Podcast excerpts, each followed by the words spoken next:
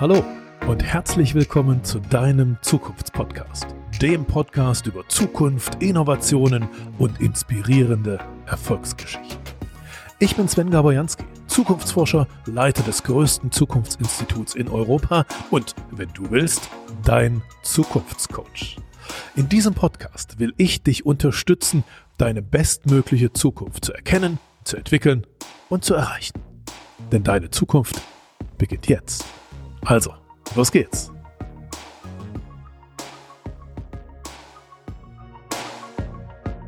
Das, was ich an der Zukunft so liebe, ist, dass manchmal schier unmögliche Dinge möglich werden. Und so ein Beispiel möchte ich dir heute präsentieren. Es geht um Quantencomputer, also eine Technologie, von der jeder schon einmal gelesen oder gehört hat, die die meisten aber noch nicht verstanden haben, was es wirklich heißt.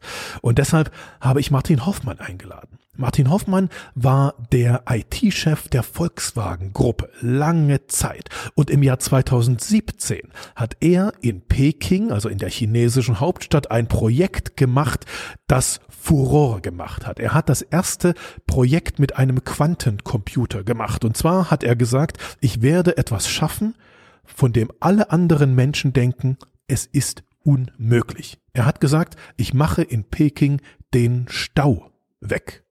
Du weißt wahrscheinlich, in Peking gibt es immer Stau. Mal dürfen nur die Autos mit den geraden Kennzeichen fahren, mal die mit den ungeraden, ganz egal. Stau gibt es immer. Und Martin Hoffmann hat im Pilotprojekt den Stau weggemacht. Wie hat er das gemacht und was heißt das für all die anderen Bereiche deines Lebens und deiner Arbeit und deiner Familie, wenn in den nächsten Jahren Quantencomputer in diese Welt kommen? Dafür habe ich Martin Hoffmann eingeladen, um dir diese Prognose zu beschreiben. Lass dich inspirieren.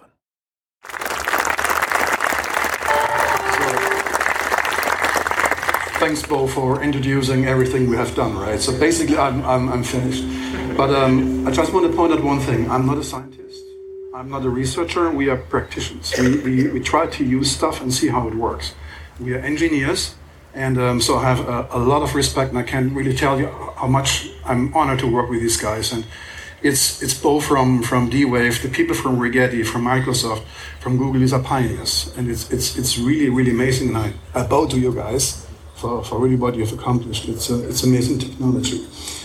And when I talk to these people um, in these companies, and the press is now all over us, the wants to know what, what we do with um, these technologies, and and they try to push us into these controversial debates which one is better and what is actually i don't know. I'm not a scientist.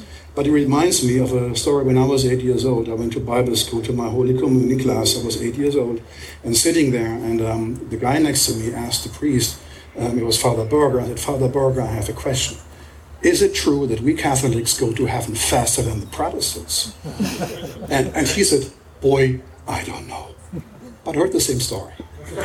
So, so in, in, that case of quantum computing, um, I really don't care which of these technologies is the one that um, I think every technology um, um, used here has, has, different advantages. And what we try to accomplish, oh, by the way, I have to get into the presentation, I think. So basically, we tried to figure out one year ago when we met um, Bo and his team, how, how can we use uh, quantum computing in the problems we have to solve, but we cannot because of compute power. And one, one problem is uh, in 2021, we'll have autonomous vehicles uh, on our streets. Not every car, but many autonomous vehicles will be on the street. And the question is, how do you manage vehicles? How do you monitor them and manage them, give them a routing that we don't have the traffic jams of today? Because an autonomous vehicle is intelligent like 50 meters around with the sensors spotting the environment and interpret, interpreting the environment and then deciding how to behave on the street, accelerate, decelerate, turn left, turn right. But beyond 50 meters in the city, uh, like the city of Beijing, where you have thousands, 10,000, 100,000 vehicles, they will end up autonomously in a traffic jam. So, so how to avoid that was basically um, the thing which we tried to, to look at. And um, what we did was um, really, is there a real thing um, to use quantum computing or is it a really a hype. And so, so what, what we tried to, to accomplish was um, find, finding a real problem uh, in, uh, that, that we can, um, can solve using a quantum computer. So, so what we found was um, looking into our scenarios, the annealing technology, um, quantum annealing, is perfect for um, traveling salesman kind of problems where you optimize um, solutions where you cannot compute the perfect solution, but you get close to the perfect solution.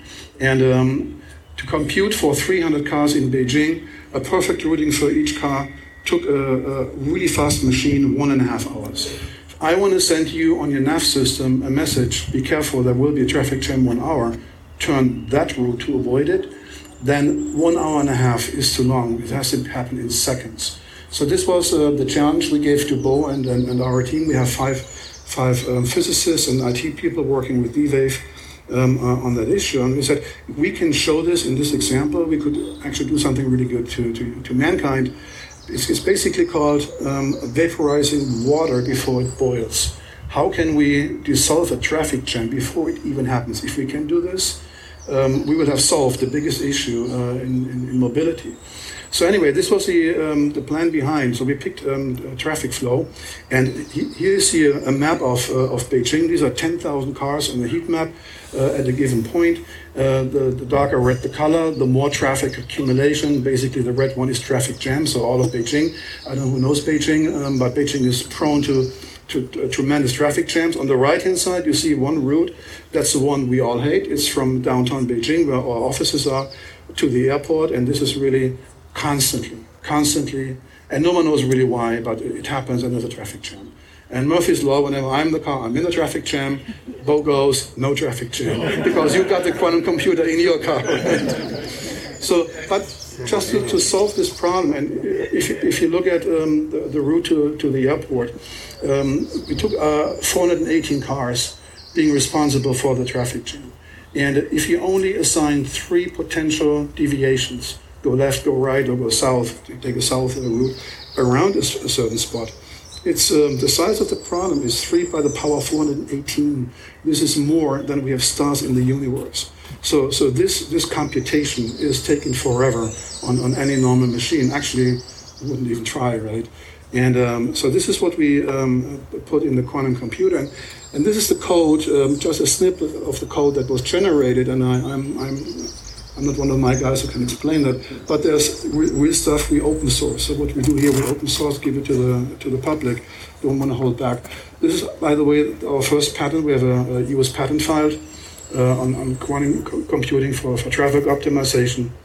So this is basically uh, the code behind the right-hand side. This is, and it looks like in the 40s, right? When when the, command line from the quantum computer says it has computed a result so it really looks like old-fashioned stuff um, from, from the 40s. But the point is, if you now take the route on the left-hand side, the traffic jam, this is what the quantum computer does.